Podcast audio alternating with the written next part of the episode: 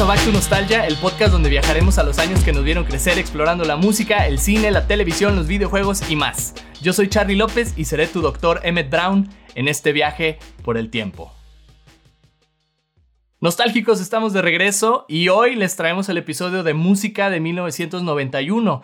Vamos a platicar de las canciones, los artistas y los álbumes y muchos datos acerca de este año pero para poder comenzar esta travesía necesitamos a una acompañante, a una Marty McFly. Así que les presento a nuestra Marty McFly en este viaje por la música. En esta ocasión me acompaña mi amiga Rani. Rani, ¿cómo estás? Uh, ajúa. La presentación se hizo muy padre. Soy Marty McFly. Mm, Qué Fíjate, aquí le hemos llamado a cuando es una acompañante eh, mujer este, Marta McFly, pero también ah, Marty está chido. ok, bueno, Marty, Marta, está bien. Marty, Marta. Perfecto. Muy bien.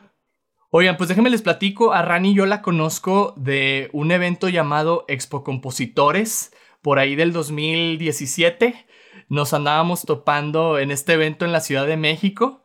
Y bueno, desde entonces hemos mantenido el contacto y yo les puedo decir que yo soy súper fan de la música de Rani, ¿eh? Súper fan. Gracias. Rani, ¿por qué no nos cuentas un poquito más de ti? ¿A qué te dedicas? Y cuéntanos, digo, sé que tu nombre artístico es Rani, pero ¿cómo te llamas?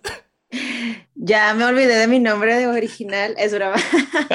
ya todo el mundo me dice Rani. Este, soy músico, compositora, multiinstrumentista. Eh, pues ahora sí que mi nombre es Tania, Tania Hernández, y ya nadie me llama así ya, completamente casi todo el mundo me dice Rani y estoy acostumbrada ya a eso, Ran, Rani, Ranita, sale todo. Mis papás, este, pobres, se batallaron en ponerme el nombre, al final ni me llamo así. y pues, ¿qué te digo? Me dedico a la música, soy músico independiente, este, también soy maestra de música y pues ahora sí que buscando eh, un camino hasta, a, un sueño musical desde que tengo desde niña, entonces ese es mi, a lo que me dedico por ahora. Qué fregón, oye, qué padre, que este es tu sueño y lo estás cumpliendo. Y oye, sí es cierto lo de los nombres. Este, ah, bueno, yo me llamo Carlos, no me llamo Charlie y yo soy Charlie, o sea, ya no soy Carlos para nada. Pero acá mis papás sí fueron los que me pusieron Charlie, entonces ellos tienen la culpa. no, está bien, está súper bien. Está raro y aparte son como de cariño, ¿no? Los apodos, está, está bonito. O sea, yo en mi casa, todas mis hermanas siempre me dicen, ¿por qué Rani? Y, en mi casa, todas mis hermanas tenemos un, un, animalito que nos distingue. A mí por cantora, la Rani y la ranita, bra, bra, bra. Y pues ahí estoy. Tengo todo de rana, o sea, sí, tazas, cojines, todo es así como me hicieron. Ya nada más falta estar verde y ya, soy la rana completa. ya sé, ¿verdad? Así ya, ya completas todo tu, aspecto raniesco. Raniesco. Así es. ¿Cómo ves, Charlie? Muy bien. Oye, Rani. También, dime, dime. Sí, dime, dime. Pues también soy fan de tus composiciones, Charlie. Obviamente, pues nos conocimos ahí en Expo Compositores y, y pues me, me, encantó mucho las canciones que ibas subiendo. Y pues sí, también te admiro bastante en ese sentido. Muchas gracias, Rani. Hace tanto que no compongo música y muero por regresar. Ahorita no más en este mundo de los podcasts y de la actuación, pero como que son hermanos, ¿no? Todos esos universos. Así es, sí, sí. Al ratito, al ratito. O escribimos algo juntos, tú y yo. Va, va, va. Suena bien eso. Para hacer el comeback, ¿verdad? sí, me acuerdo de tu, de tu reto de una canción por semana o al día, ¿sabes?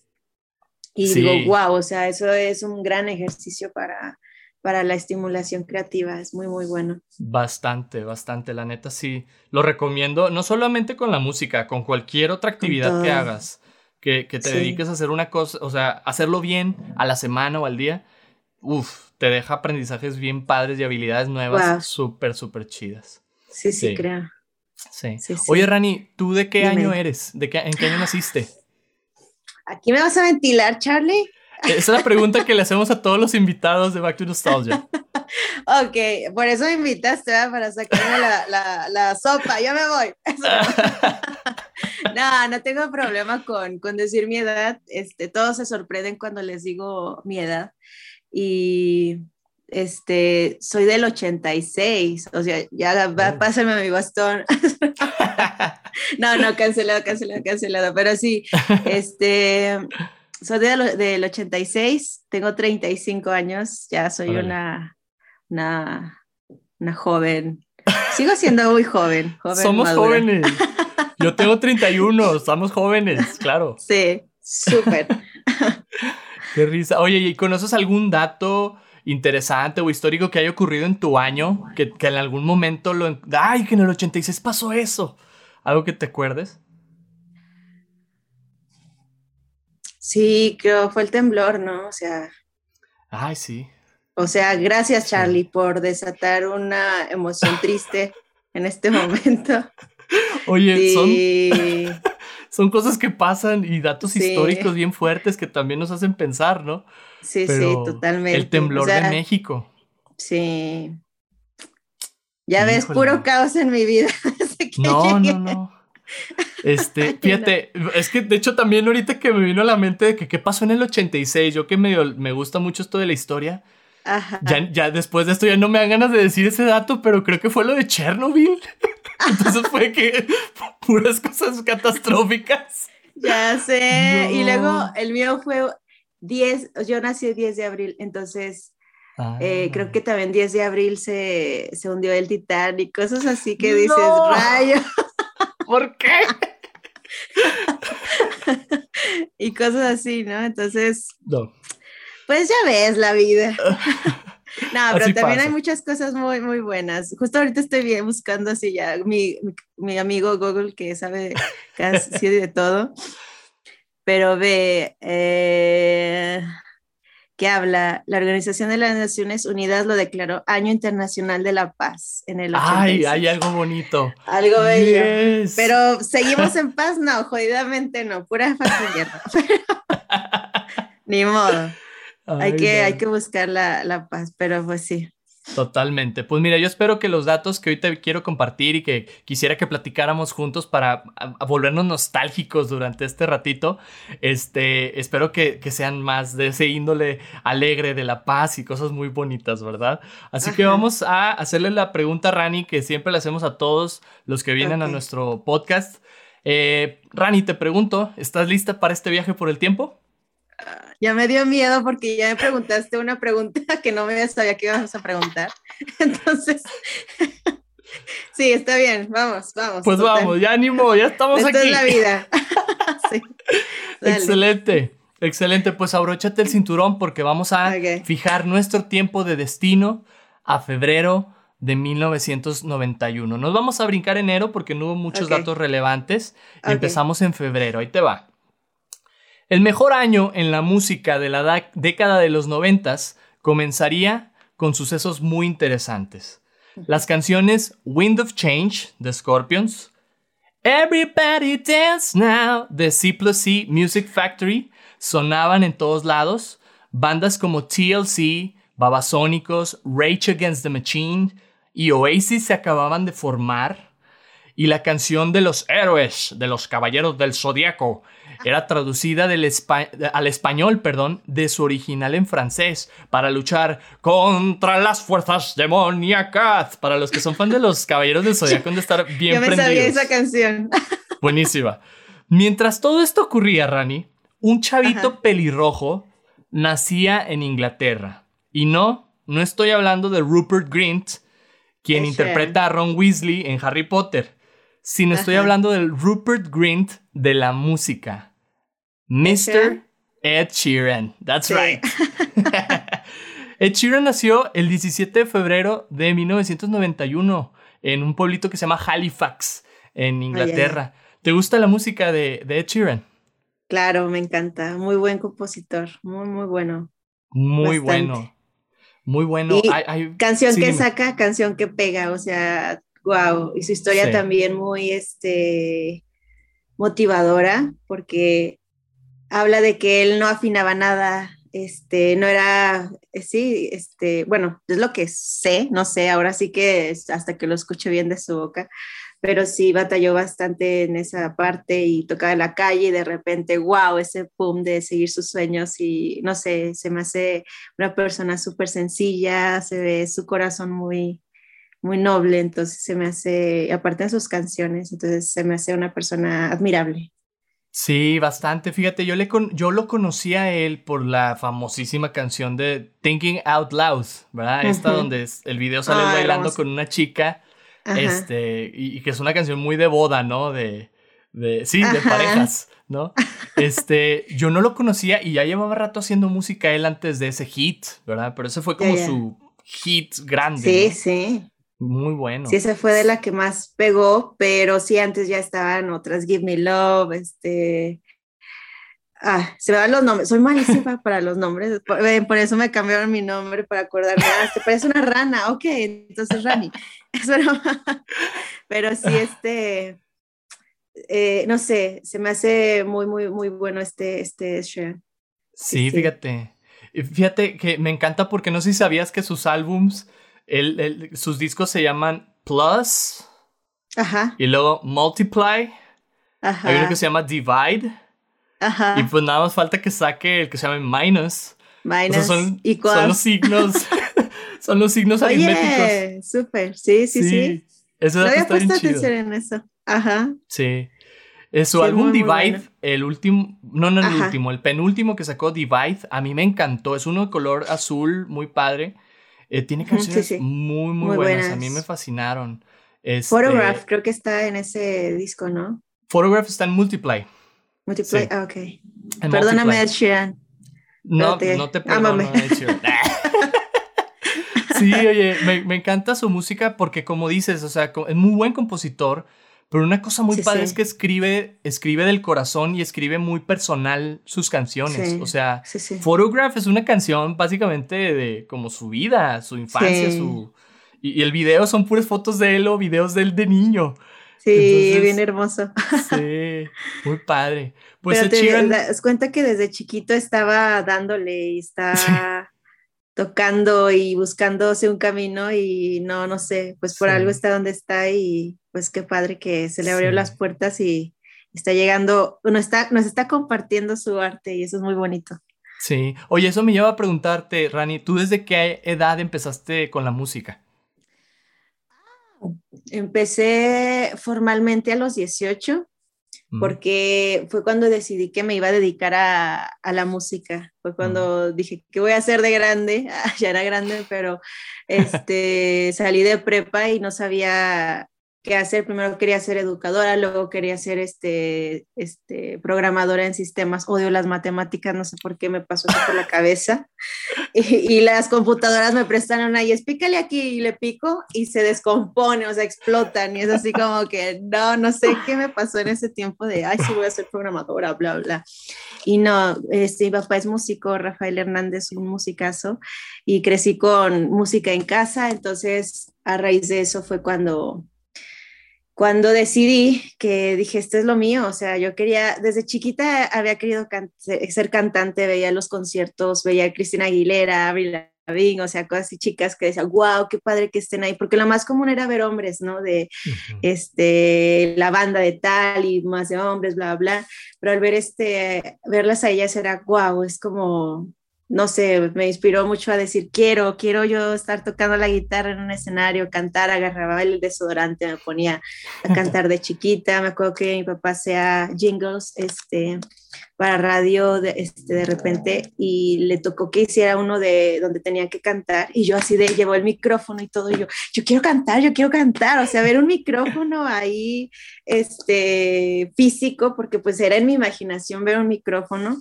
mi papá tenía piano, guitarra, bla, bla, pero micrófono como tal nunca lo había como sentido. Y cuando lo vi en una caja dije, wow, es como, me, me emocionó bastante. Y ahí grabamos ahí y algo para, creo era políticos. Y, y mi voz decía de toda de ardilla y todo. O sea, hiciste un, un yawi de que movimiento naranja. Cállate, sí, qué oso. Oye, pues así se empieza. así empecé, así empecé. ¿Eh? Tenía como, ¿qué? Cinco años. Pero sí, desde chiquita me llamó la atención bastante. Y pues sí, fui creciendo y entre que empezaba a aprender algo de piano y luego no, lo dejaba. Era muy inconstante. Y ya cuando salí de prepa dije, ya, quiero, quiero estudiar música. Y papá, pues órale, entonces estudié en casa, porque en ese tiempo era como, eh, en la escuela que está aquí en Zacatecas es, era es enfocada solo a, interpretación y a lo clásico. Y yo dije, no, yo soy, mm. quiero rock, quiero tocar, quiero hacer mi música, quiero componer. Y pues no, no era el, el enfoque que se le daba. Y pues estudié en casa, tuve esa educación como escuelas este, de Estados Unidos, ¿no? De que estudian en... Y está padre porque aprendí bastante con mi papá, este, básicamente casi todo lo que es música fue con él y es un súper musicazo, aprendí a tocar varios instrumentos y a componer, a producir mis canciones, sigo aprendiendo, nunca dejas de, aprender, sigo tomando clases con él de improvisación, de composición, mil cosas, porque la música es, es muy celosa, tienes que estar constante, pero este, sí, este, ya se me fueron las cabras de lo que te estaba diciendo. Pues que no dormir bien no deja, no deja nada bueno, pero sí, este, pues básicamente fue desde chiquito, o sea, crecí con música y fue lo que me alentó y batallé bastante para aprender, pero es persistir, persistir, persistir y, y, seguir el sueño que uno va teniendo. Y es una vez y pues para hacer lo que no te gusta, pues no. Entonces, ahí Qué padre. Qué bueno, y pues se tocó muy parecido a Ed Sheeran, ¿no? O sea, su experiencia de que desde niño estaba metido en esto de la música. Y sabes que ahorita que me platicabas de cómo, ha sido tu crianza o tus estudios este, desde casa, hay una canción que me encanta de Ed Sheeran y se las queremos recomendar a todos los que están escuchando esto. Es del álbum Divide, ese álbum azul con signo de división. Este se llama What Do I Know?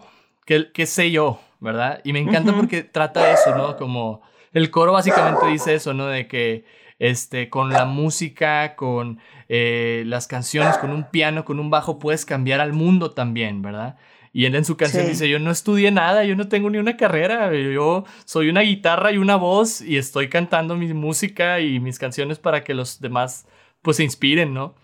Entonces me encanta eso y ahorita que lo dices, conecto mucho tu, tu experiencia con Ed Sheeran, ¿verdad? Ah, al, menos. Sí, ah, vamos a pedirle que nos mande algo firmado. Así sí, por favor, Para Rani. no, imagínate cantar con él, sería súper un honor, no sé. Sería lo máximo. Lo máximo. Algún día, algún día. algún día será. Oye, pues este dato de febrero nos vamos a marzo, ¿sale? Ok, va. El mismo mes que empezaban a sonar las canciones More Than Words de Extreme y Losing My Religion de REM, canciones muy buenas, dejaba de sonar una de las guitarras más famosas en el mundo de la música. Aunque esta persona no tocaba guitarras, las fabricaba. El 21 de marzo de 1991 fallecía el diseñador e inventor Leo Fender, fundador de la empresa de instrumentos y amplificadores Fender. ¿Te gustan las guitarras Fender, Rani? ¿Tú qué guitarras tocas? Yo tengo dos Ibáñez y pues sí, me gustan, suenan bien. Sí. Pero sí, las Fender son wow, o sea, su sonido súper claro. A mí me encantan las Ibáñez, o sea, realmente que toquen y sirvan y, así está muy padre, pero si escuchas una diferencia en claridad, depende del estilo, obviamente cada guitarra tiene tiene sus clones, o sea, que te pueden dar el mismo sonido, pero sí, sí, se me hacen muy, muy bellas. No tengo, pero quien me quiera regalar una, adelante. Les paso mi dirección. ya hay varios regalos pendientes para ti, Rani.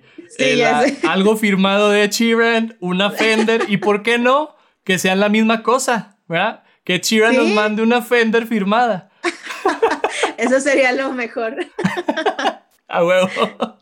Sí, fíjate, este, este año, a los 81 años de edad, fallecía Leo Fender, que inventó pues todas estas guitarras icónicas, ¿no? La Stratocaster, la Telecaster. Sí, muy buena. los bajos estos Fender buenísimos.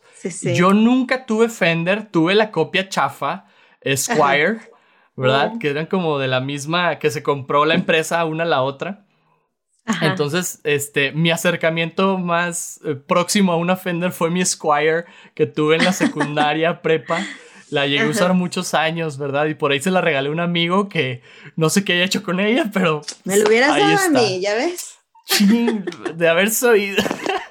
Ahora, ahora ya sabes a dónde regalar una Fender. Sí. Ahí, ahí le vamos a poner en la descripción del episodio la dirección de Rani para que le manden. Quien, quiera, quien quiera donarme una Fender está súper bien. Bienvenidísimos.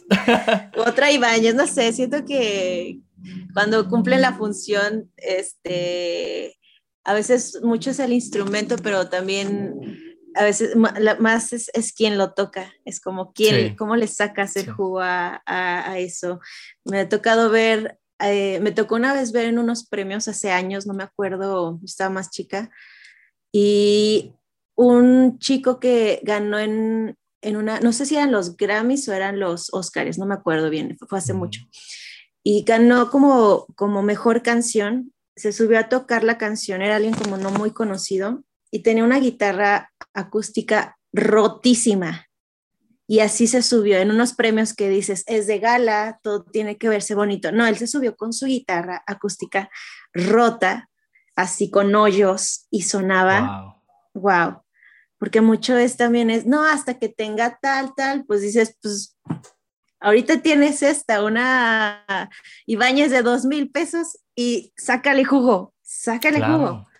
Entonces, sí, sí, o sea, siento que no, nada, no es necesario algo tan, o sea, sí lo puedes, hazlo, pero si lo que tienes, úsalo, usar ese recurso es wow, porque realmente lo que hace la música es uno y es aprovechar el, instrumento a, a, las habilidades y eso te va a ayudar a desarrollar más habilidad. Entonces está, es esa parte, siento también. Totalmente, totalmente de acuerdo. Oye, qué padre. Este, sí, por algo se empieza, ¿verdad? Y este, sí. vaya, si tiene la oportunidad de tener instrumentos así como de muy buena calidad, también aprovechalos al máximo, pero no crean que el instrumento hace al músico, ¿eh? Eso, eso no. Nada que ver, no. Incluso mi, mi primer guitarra, yo no tenía guitarra, eh, cuando decidí ya enfocarme un poco más a la guitarra, mi papá me prestaba la suya, también una Ibáñez, muy buena, y, Órale. y me acuerdo que pues yo medio descuidada al inicio y la dejaba en un lugar y de repente ya estaba en el piso y yo, ¿cómo pasó? Y no, me acuerdo que un día se me cayó, ¡pam! Y mi papá ya sí sabe la historia, se lo tuve que confesar, pero sí, es como que busqué un pinta, este, ¿cómo se llama? Pintura negra para, porque era negra, es negra la guitarra, y busqué un pinta uñas para tapar las heridas de la guitarra que se había descarapelado. Yo estaba súper asustada, también era, es de candados y yo no sabía cómo afinarla, o sea, yo la afinaba de arriba y con le troné ah. las cuerdas porque con los candados es de abajo, entonces yo súper novata, estaba empezando. Total, troné la guitarra, la rompí y en eso pues yo la estaba usando, mi papá no la, no la estaba, tenía otra guitarra me parece, y en eso cuando un día me iba a revisar algo, yo así de que no vea, que no vea, ya toda la cueva rota y todo así.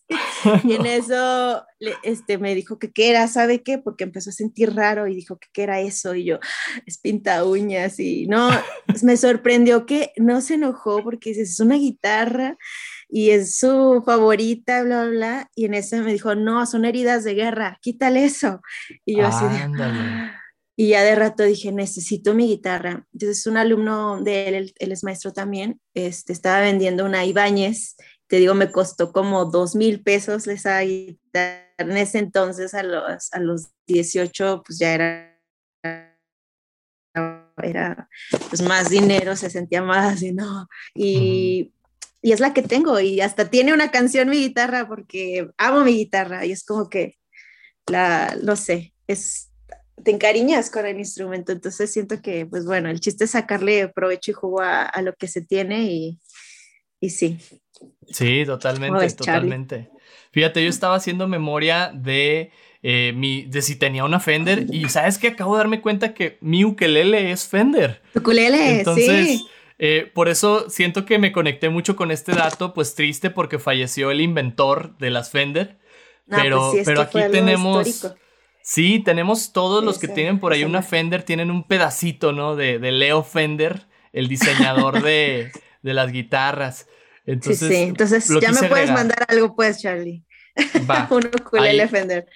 ahí pondremos la dirección de Rani para todos los que quieran mandarle memorabilia de... Fender. muy bien, muy bien. Va. Oye, pues de marzo nos vamos a brincar hasta junio, ¿sale? Para seguir platicando algunos datos históricos de 1991. Y déjame te platico. En junio, Shakira andaba lanzando su primer álbum en Colombia titulado Magia. Lucerito andaba jugándole a técnico de la CFE con su canción Electricidad acá en México. ¿Te acuerdas de esa canción, verdad? Sí, pero además me dio mucha risa cómo lo presentaste. Yo, ¿cómo que? ¿Cómo? ¿Qué? Oye, es que ella, y ahorita te voy a decir quién más, también andaban de técnicos de la CFE ese año, ¿eh? Este, Cuando tú me miras. Está buenísima esa rola. Buenísima, sí, pues yo la cantaba con, con el radio que salía. Algo sobrenatural todo así. y sí me la sé, muy buena, sí. Ahí está. Pero de la pues forma de presentarla, yo, a ver, ¿cómo? No te entiendo. pues es ese año, precisamente es del 91. Y bueno, Shakira en Colombia, Lucerito en México, pero en Canadá surgía una canción que le daría la vuelta al mundo. Gracias a Kevin Costner y su puntería con el arco en la película Robin Hood príncipe de los ladrones. Estoy hablando de la balada romántica Everything I Do, I Do It For, you, de Brian Adams. Ya sabes cuál es, ¿verdad? Sí. Claro, o sea, es icónica esa, esa canción, buenísima. Sí, bien sí, Que me la canten, por favor. A ver, chicos, pónganse las pilas. Oye, y a mí también, oye, ¿por qué no? Las chicas. A ver, chicas, pónganse las pilas. Pónganse las pilas también, oigan. Sí, este, oye. es una canción preciosísima. Es, es la canción del año, prácticamente. Es la canción que sonó todo el año a partir de que salió la película de Robin Hood, ¿no? Y, y vaya, yo siendo niño, yo me acuerdo haberla escuchado. O sea, todavía. Esto es en el 91. Yo tenía dos años en el 91. Iba a cumplirlos. Y todavía de más grande, o sea, cinco o seis años, esa canción sonaba bastante en la radio en los 90. Ya, ya. Sí. Chorro. Sí. Oye, ¿qué edad tienes, Charlie? Yo acabo de cumplir 31 en octubre. Ah, sí, sí me dijiste ahorita, sí, es cierto. Sí, entonces lo quise rescatar este dato porque creo que cuando escuchas canciones viejitas, de repente te trae memorias, ¿no? De cosas que has vivido cuando eras niño. O sea, estas, las de Magneto, o sea, son canciones que yo tengo así de que en mi cabeza y digo, era un bebé, o sea, ¿por qué me acuerdo de esto? Sí. ¿Te pasa a ti con algunas canciones así también? Ay, Dios. Pues sí, ya que las, las ponen, mi mamá escucha mucho rock en español y cuando llego a escuchar ciertas canciones es como que en ese flachazo, ¿no? Como esta máquina del tiempo en el que estamos en el DeLorean ahorita viajando. Este, sí, está muy, muy padre recordar. Tengo como muy vaga memoria de mi niñez, no sé por qué me pasa eso, pero sí con olores y con la música sí me ayuda a decir, wow, algo pasó por ahí, sí. Sí. Sí, y esta es, una, esta es una de esas canciones, fíjate, para mí que me remontan a, eso, a esa etapa de mi niñez, ¿no? de haberla estado escuchando, aunque ni siquiera entendía qué decía, ¿verdad? Pero. Sí, Chai mucho to play, I wash you wash A huevo. ¿Quién no ha washado una canción? Eh? Perdón, qué risa. Sí, pero así cantábamos, ¿no? De niños que, que uno pensaba que estaba diciendo lo que estaba diciendo, nada, está invocando un demonio ahí. invocando un demonio. Ay, no, qué risa. no, no, no, no se crean, no se crean, aquí puro bonito. puro paz, puro, puros ángeles aquí. ¿Cuál demonio? Ay, Sí, pero es que es peligroso, ¿no? Eso no sabes qué estás diciendo y ahí echándole el guachaguacheo y... Ay, no. Cuidado, cuidado. Pues sí, yo creo que muchas personas guachuguacharon esta canción en todo el mundo porque fue un hitazo, ¿eh? Un hitazo y lo quería presentar como, como dato, ¿no? De, este episodio, de esta temporada. Y bueno, Rani, de junio nos vamos a ir a agosto, ¿ok? Agosto. Mira, entre julio y agosto se vivía el primer Lollapalooza de la historia. Fue el inicio de este festival tan importante. Al mismo tiempo, Alejandro Sanz pisaba fuerte en España. ¿Te acuerdas de esa canción? Pisando fuerte, sí, claro. Pisando fuerte. Y aquí está nuestra otra, este, eh, ¿cómo se llama? Operadora de CFE. Yuri cantaba. Yuri Yuri cantaba acerca de literalmente sola la canción. La canción habla de abuso sexual, oye. Yuri cantaba de abuso sexual en la canción El apagón. ¿Qué cosa sucede? O sea, qué chistoso que las dos andaban hablando de electricidad y del apagón en sus canciones. No he analizado esa letra, ¿eh? Está fuerte eso, pero... sí, está, está, está, está, curiosona la letra. Ya, ya. Este, y bueno, mientras todo esto sucedía, el heavy metal le daba la bienvenida a uno de los álbumes más icónicos y controversiales de ese año. El 12 de agosto de 1991 se lanzaba el álbum Metallica, mejor conocido como The Black Album. ¿Sí te suena ese álbum de Metallica? Sí. Sí. Pues es buenísimos, buenísimos ellos también, o sea. Sí. Y aparte toda la trayectoria que tienen y siguen vigentes, dices, eso es lo, que hace una banda grande. Qué bonito, la verdad.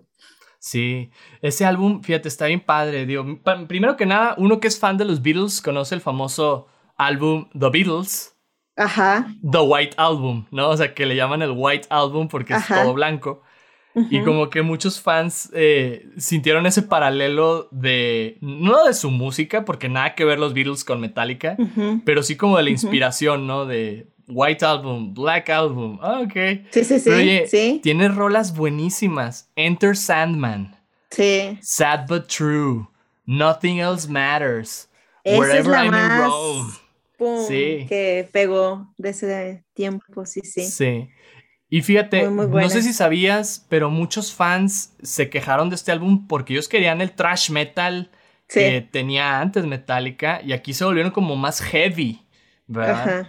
Este, ¿te sabes alguna canción de Metallica en la guitarra?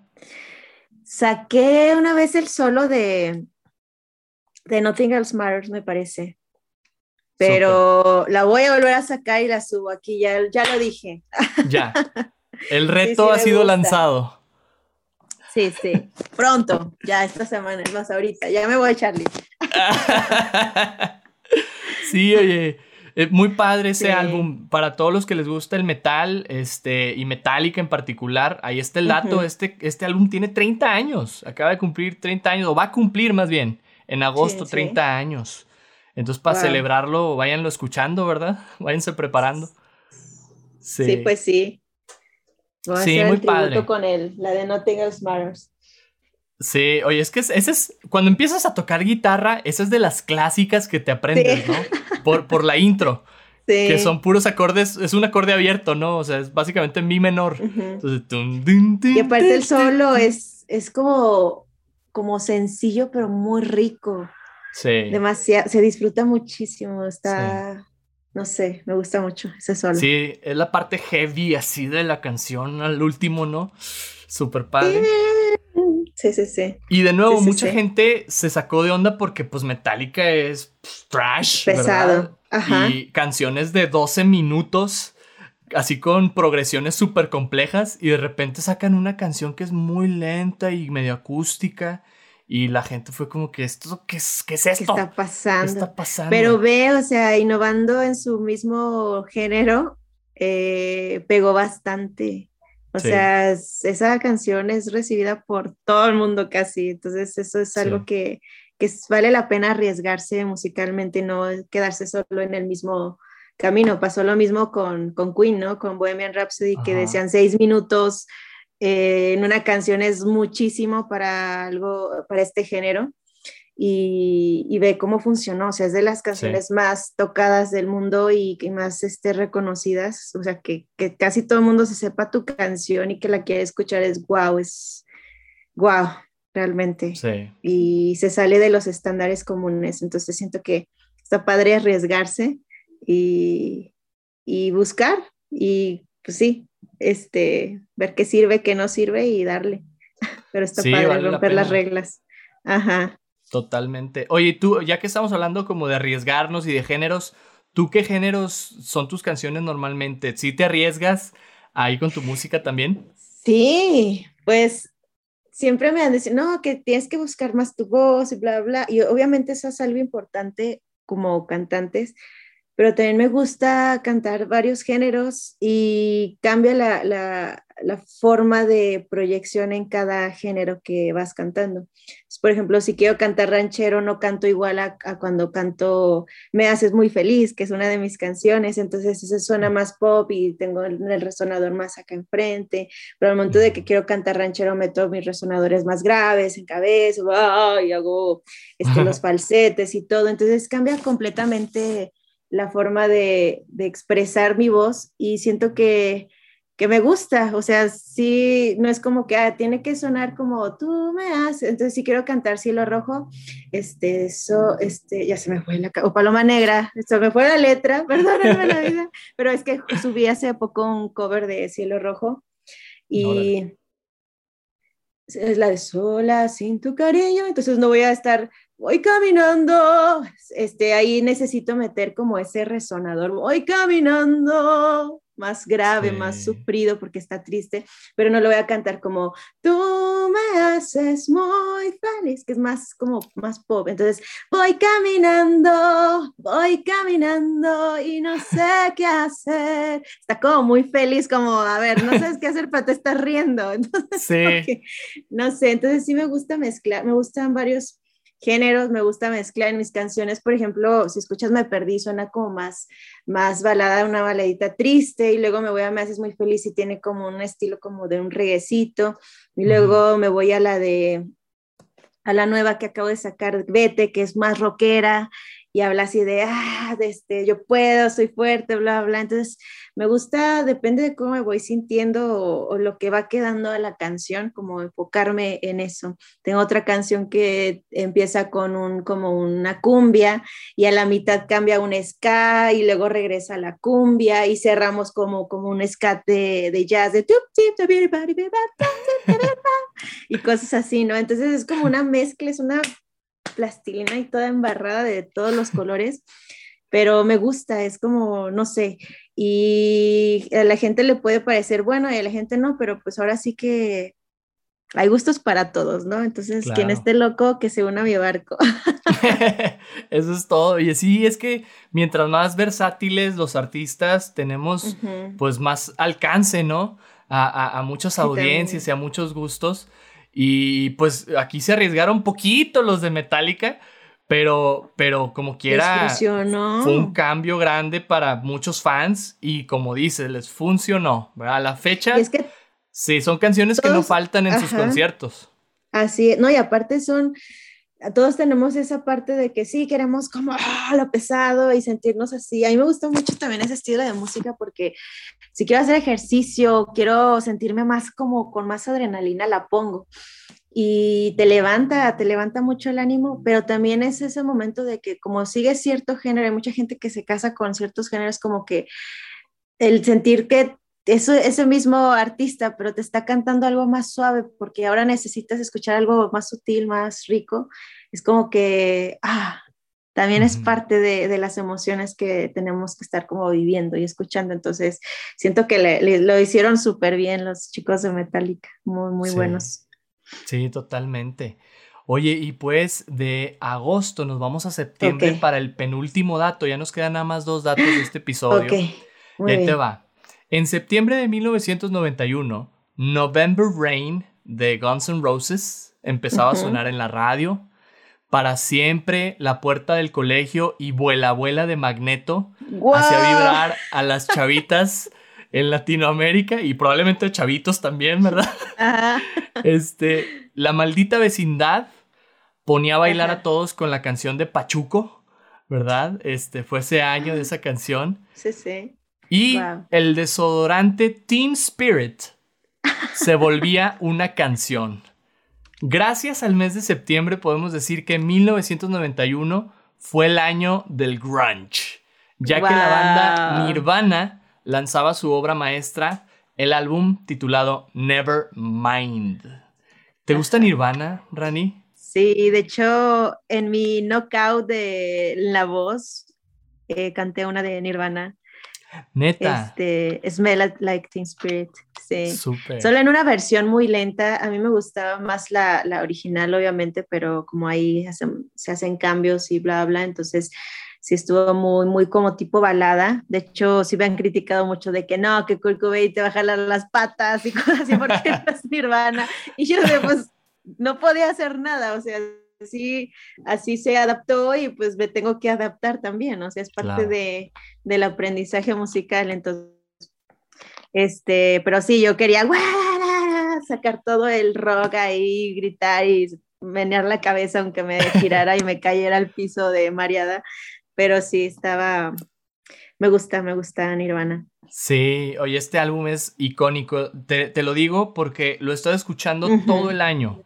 Yo empecé a preparar mis episodios de esta temporada desde por ahí de enero, febrero. Y empecé a investigar las cosas que estuvieron pasando, ¿no?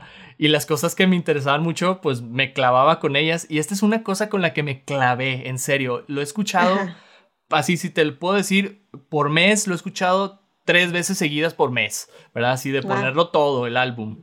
Este, y es que eh, leyendo en, internet y, un poquito de historia, ese álbum y las canciones en general, la de Smells Like Teen Spirit y Come As You Are, por ejemplo, cambiaron la música de los noventas. O sea, la neta, sí hicieron un parteaguas este, estos, estos chavos de Nirvana con este álbum, que es su segundo. Su primero fue del año que yo nací, del 89. Y este, dos años después, sacan y es el boom. Y de ahí para arriba, o sea, no hubo nada que los detuviera, ¿no? En Estados Unidos y en muchas otras partes del mundo, ¿no?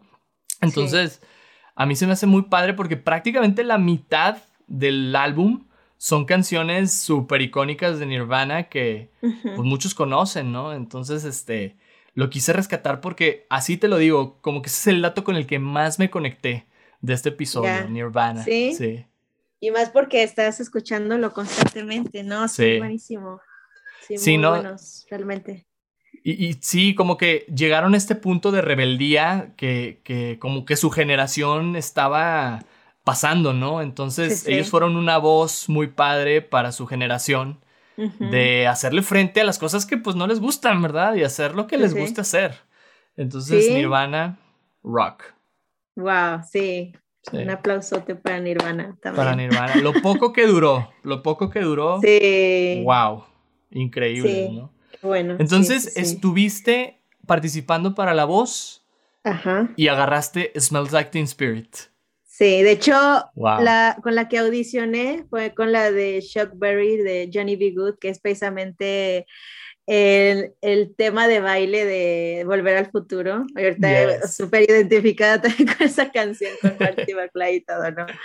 Y ya en el knockout este, fue el, la de Smell Like Teen Spirit. Ahí está en mi canal de, de YouTube la, la, versión. Ahí, váyanme a echar cosas bonitas, ok, como quieran, lo que quieran echarme. Pero sí, hay muchos comentarios de que eso no es Nirvana. Y dije, no, es Rani, o sea, es un cover, amigos. Sí sabes que es un cover, ¿no? Entonces, pues es eso. Claro. nada me da risa porque digo, pues no, o sea, no te va a gustar, está bien, respétalo, punto. Y ya. Sí, simplemente respeta. sí, como ves, pero pues ya nada más ahí dejas. Y sí, o sea, obviamente me hubiera gustado cantar una versión más rápida, más de acuerdo a lo que era, pero pues también hay que adaptarse. Claro. Totalmente lo que estamos platicando, ¿verdad? De Nirvana, de Metallica, adaptarse en la música es súper importante, ¿no? Sí, se crean, porque de hecho hay una versión, ay, olvidé el nombre de esta chica, ay, a ver si me acuerdo.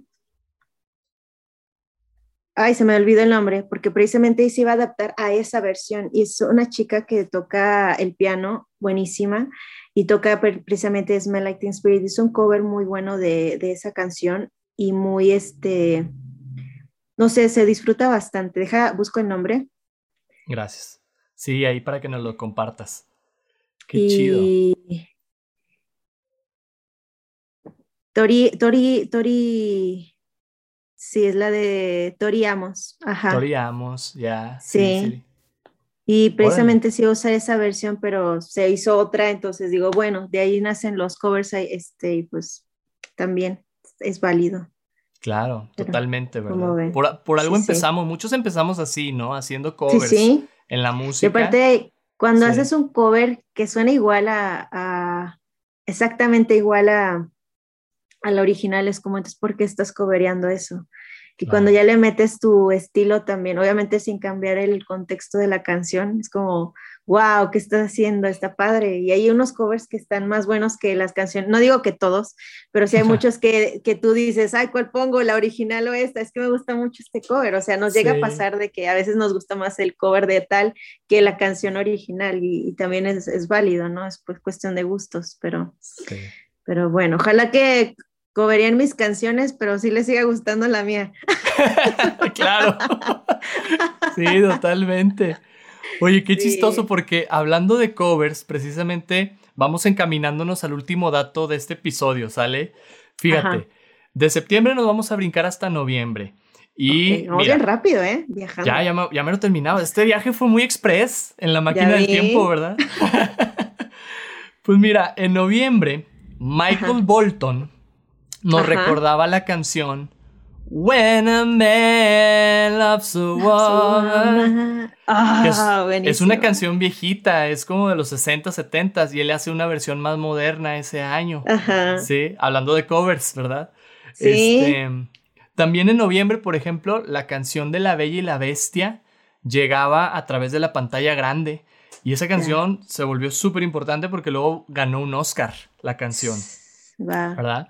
Eh, Michael Jackson también en noviembre lanzaba su álbum Dangerous, donde aparece la canción eh, Black or White, esa famosa canción, este, como pues acerca de su, de su identidad, ¿verdad? Muy padre. Sí. Y mientras tanto también artistas como Tupac y Ricky Martin lanzaban su álbum debut.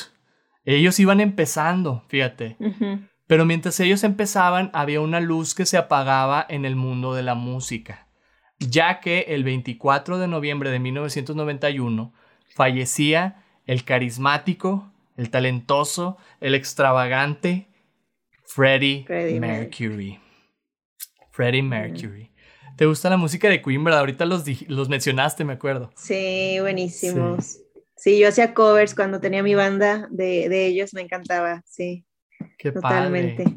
Sí, fíjate, se nos fue Freddie ese año pero pues dejó un genio en, la, en, la, música. ¿eh? O sea, ver la, la, historia que le hicieron de, de, la película, yo no conocía realmente más allá. Y sí está impactante la, la fuerza, la decisión que tenía este Freddy este, al, al querer dedicarse a algo que, que él ya sabía que estaba destinado, no sé cómo decirlo, y que fuera por ello es wow, es súper admirable. Y romper esas reglas de es esto porque él creía en eso y lanzarse y wow, que lo fuera logrando estaba muy bonito. Sí, súper padre. Eh, lo último que anduvo haciendo él fue un disco de como ópera rock con una eh, cantante de ópera española, Montserrat Caballé. Caballé, no me acuerdo cómo se dice su nombre. Este, y fue el último que sonó de él así como muy personal, ¿no? La canción esta que se llama Barcelona, este, que se volvió el himno de los Juegos Olímpicos de Barcelona, de hecho. Este, muy padre. Pero, ¿qué canciones eh, cobereaban de Queen, tú y tu banda? Crazy Little Thing I Love fue de las, de las primeras. Fue de los primeros solos también que, que sacaba como a tocar, me animaba a tocarlos frente a un público, porque yo era súper penosa de tocar la guitarra en frente de alguien este, más los solos, o sea, acordes era como más, me sentía más en confianza, pero cuando decía, ahí viene, ahí viene el, ahí viene el solo, y era como que, ah, me volteaba y, le daba la cara a los amplificadores y a la baterista, mi hermana que está ahí, y yo te, tocaba y ya me volteaba, porque era, me ven y se me van las notas. Tenía mucho pánico escénico, yo realmente, para todo. Y ahorita nadie me, no, bueno, ahorita no me callan y así como, ya cállate, Ranillo, está bien, ya. muy platicona. Al estudiar en casa dejé de platicar, casi no hablaba con nadie, no podía sostener una conversación porque no hablaba con nadie, me trababa mucho. Entonces sí, este fue un proceso muy loco, mi, mi vida siempre ha sido muy loca.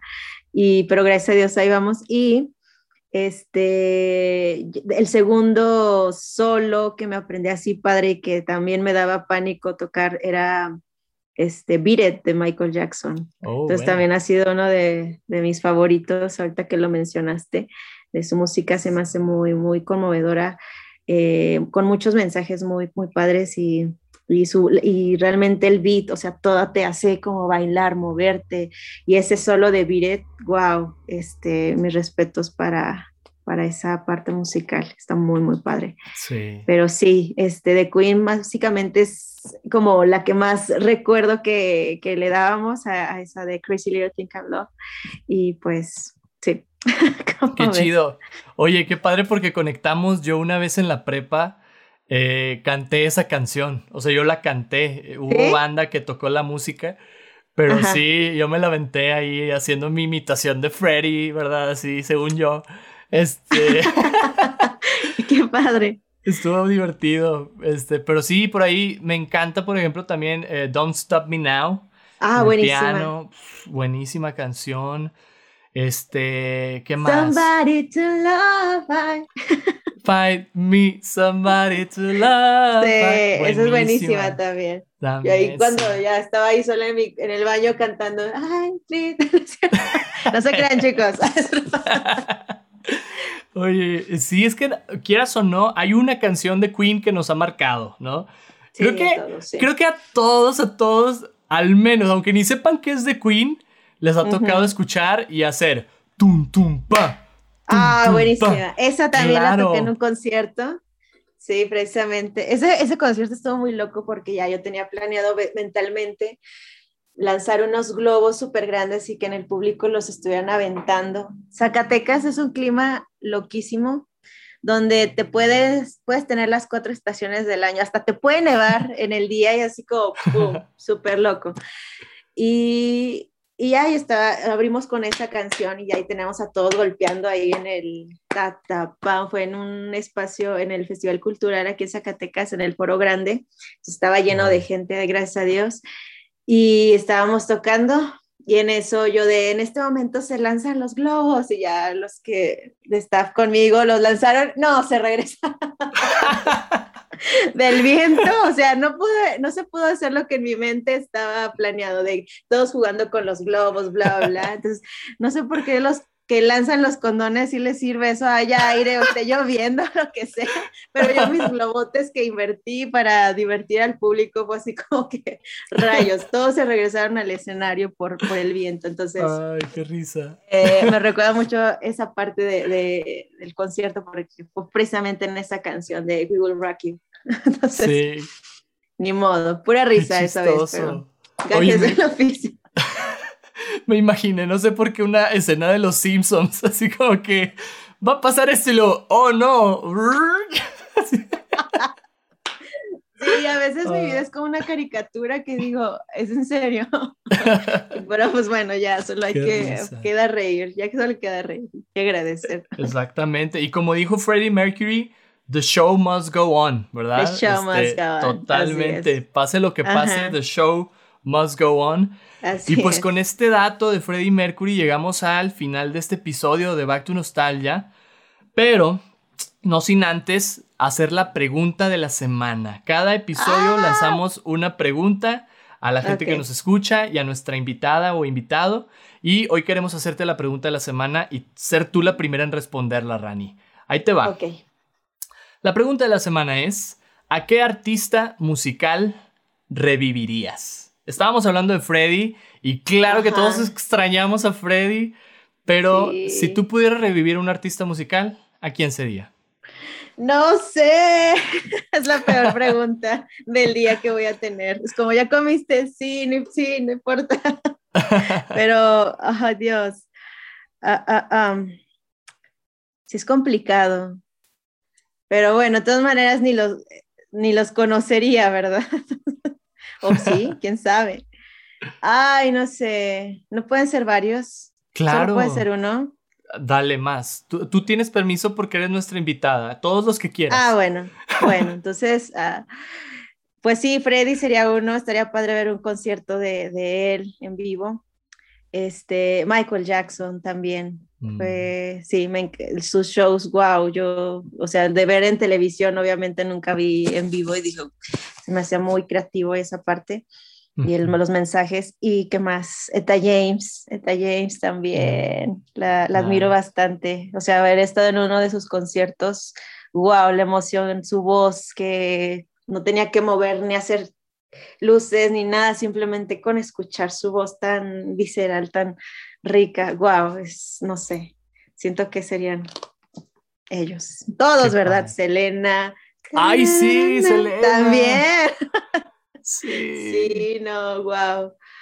No sé, no sé, es que hay varios que dices, ¿por qué se fueron tan pronto? Sí. Pero bueno.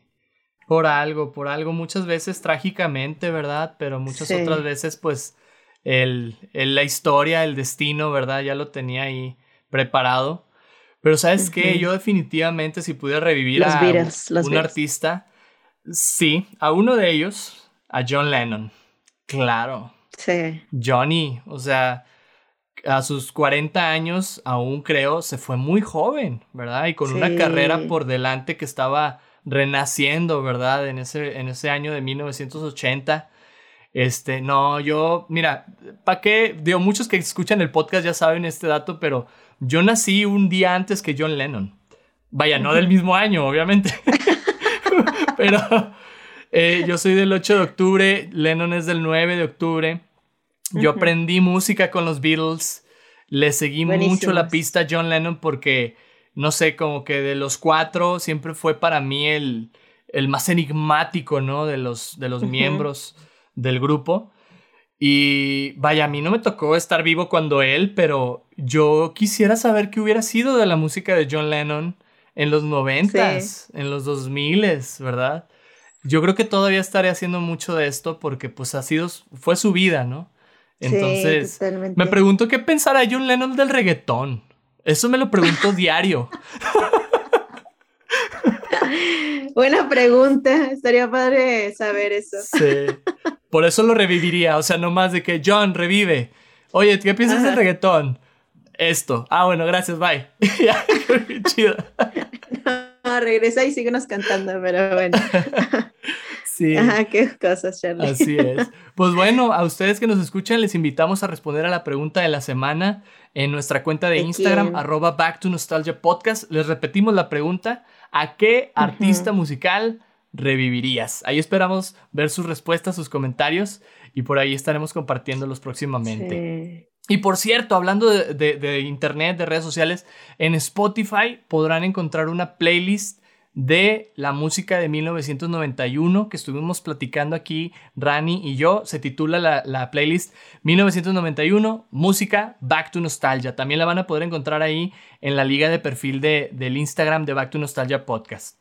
Rani, Juá. ¿disfrutaste este viaje musical por el tiempo? Claro, pura risa y cosas, datos que no sabía como que en fechas, yo soy muy mala para las fechas, eh, pero está padre como eso, recordar eh, y estos datos curiosos que dices, wow, qué bonito. Sí. Entonces, gracias por la invitación, muy contenta después de estar zombie, de no haber dormido nada, aquí andamos medio coherentes, pero espero haya salido todo bien. Qué bien, medio zombie, medio humana, ¿verdad? Aquí todavía. Medio zombie, medio humana. Sí, oye, ya estoy que no dormí nada, pero aquí echándole ganas. Los invito también a mis redes, voy a aprovechar el espacio. Sí, cuéntanos, cuéntanos. Este, Instagram, YouTube y TikTok como Rani Music MX me pueden encontrar. En Spotify también pueden escuchar mi música iTunes como Rani y pues ahora sí que los espero por ahí. Eh, y espero les guste mi música y la compartan y lleguemos a más oídos para llegar algún día que a alguna persona le hagan un podcast y hablen de Rani. ¿Te acuerdas en el 2021 que Rani apenas estaba empezando a salir? No, sí, bla, bla, bla, y ya Rani ya a sus 70, 80, 100 años ya que ya está con Dios y todos hablando de, ah, hizo gran cosa en la música, estaría súper padre. Claro, Pero bueno, ya está, hay que soñar, hay que soñar. Ya está anotado ese dato para el episodio del 2021, ¿eh? No te apures, aquí ya tome nota yo, ¿eh? bueno. Okay. Súper. Oigan, pues a mí me pueden encontrar en Instagram como arroba soy Charlie López y les damos muchas gracias por acompañarnos en este episodio de Back to Nostalgia. Te esperamos la próxima semana para platicar del cine de 1991. Síguenos en Instagram en arroba Back to Nostalgia Podcast. No olvides responder a la pregunta de la semana y mantente nostálgico. Nos vemos. ¡Ajúa! Gracias. ¡Ajúa!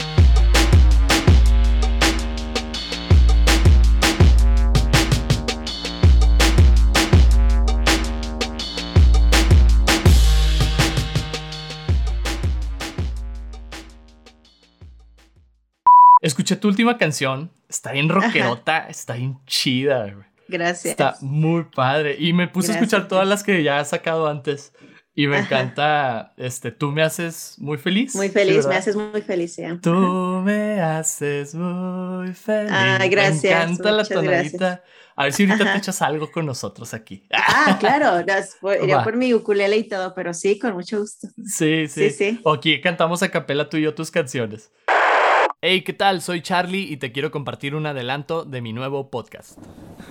Calle Camarena, número 17. Aquí es.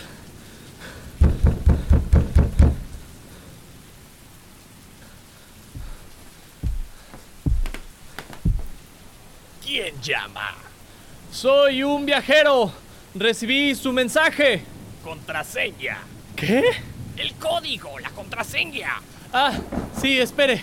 Aquí la tengo. Espere. S T S C. Correcto.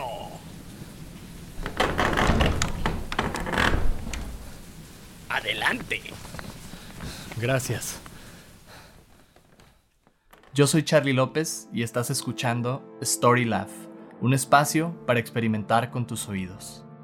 Story Lab es un proyecto que inicié con el fin de promover el voice acting. Aquí podrás escuchar audiocuentos y sumergirte en el sonido. Nos escuchamos en la siguiente historia.